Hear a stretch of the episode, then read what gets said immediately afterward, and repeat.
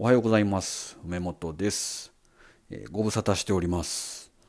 今日は9月2日です。で昨日が9月1日でちょうどあの温泉のですねサイトと商品をリニューアルしたのでそのお知らせを、まあ、プレスリリースを打って皆さんにお披露目しました。で風呂とデザイン経営ということで、まあ、まさに今日はタイトル通りの話なんですけども、まあ、お風呂サイトの話と、まあ、ちょっと経営的な側面の話をしようかなと思います。そうですね。今日まあなんかちょっとこの辺り苦労して難しいなと思ってる話からします。でちょっと今日はあんまりトピック決めてないのでダラダラっとしちゃうかもしれないですけどご容赦ください。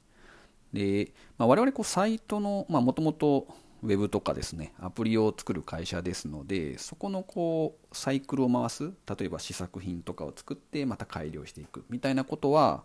得意なんですけども、まあ、今回あの入浴剤のリニューアルって結構難しいなと思いました。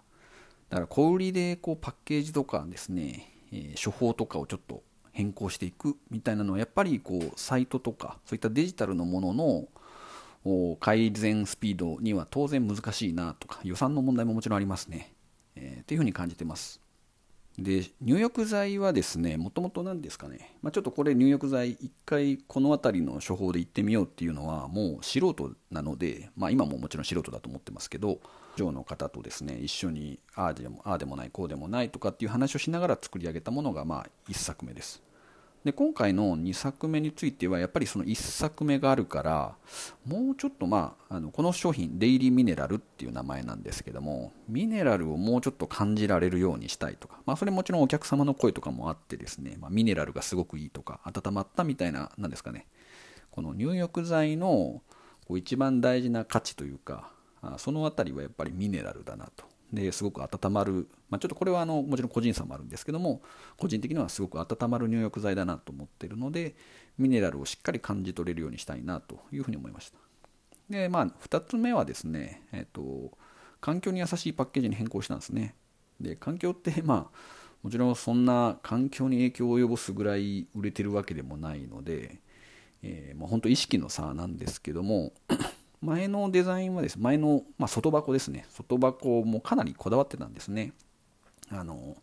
寄せないように中敷きやったりとかそれもなんかあの外箱のプロトタイプみたいな本当にいくつも作ってあのこれにしようみたいなことを決めてやったんですけども、まあ、今回ちょっと新しくするので、えっと、課題はあのやっぱり倉庫とかですね我々の子はなかなか目が届かない場所でこうどうしてもこう入浴剤が寄ってしまったりとかお客様の手元にこう届いた時に入浴剤がこうちょっとこうずれてたりとかしてなんかその感覚がなかなかこうどうやって解消したらいいんだろうということでこう密着タイプの、まあ、そしてまあ今風の透明のパッケージとかしてみた方がいいんじゃないかと。で当然こう紙の量とかも減るので、まあ、単純にこう原価も下がるという話はあるんですけども少し環境の話とかも考えても優しいんだよねっていう話になってそれで、え、今回のパッケージのリニューアルに至りました。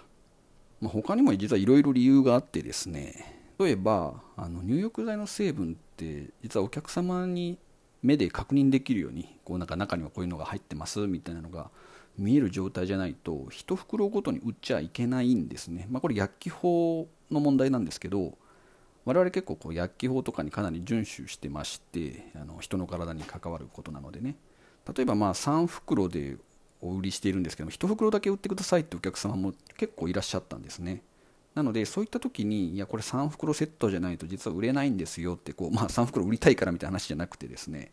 あの法律に従うとそういう形で売っちゃうと良くないんですよって話をしていたので、まあ、それだったら1袋でも売れるようにするためにはどうしたらいいんだっけみたいなので、えー、この透明でまずはあの内容が見えるようにするとこういろいろ便あの便利に使えるというか、まあ、売り方がパターンが生まれるというのもあってそういう流れになりました。で、まあ、3つ目はこう浴槽への着色を防ぐ成分配合っていってあの湯の花成分って鉄分なんですよ、まあ、ミネラルいっぱい入っているので。で、まあ、今回あのミネラルいっぱい感じてもらいたいからということで、まあ、処方的にはミネラルをもうちょっと使ってくださいみたいなのでいっぱい入れたんですけども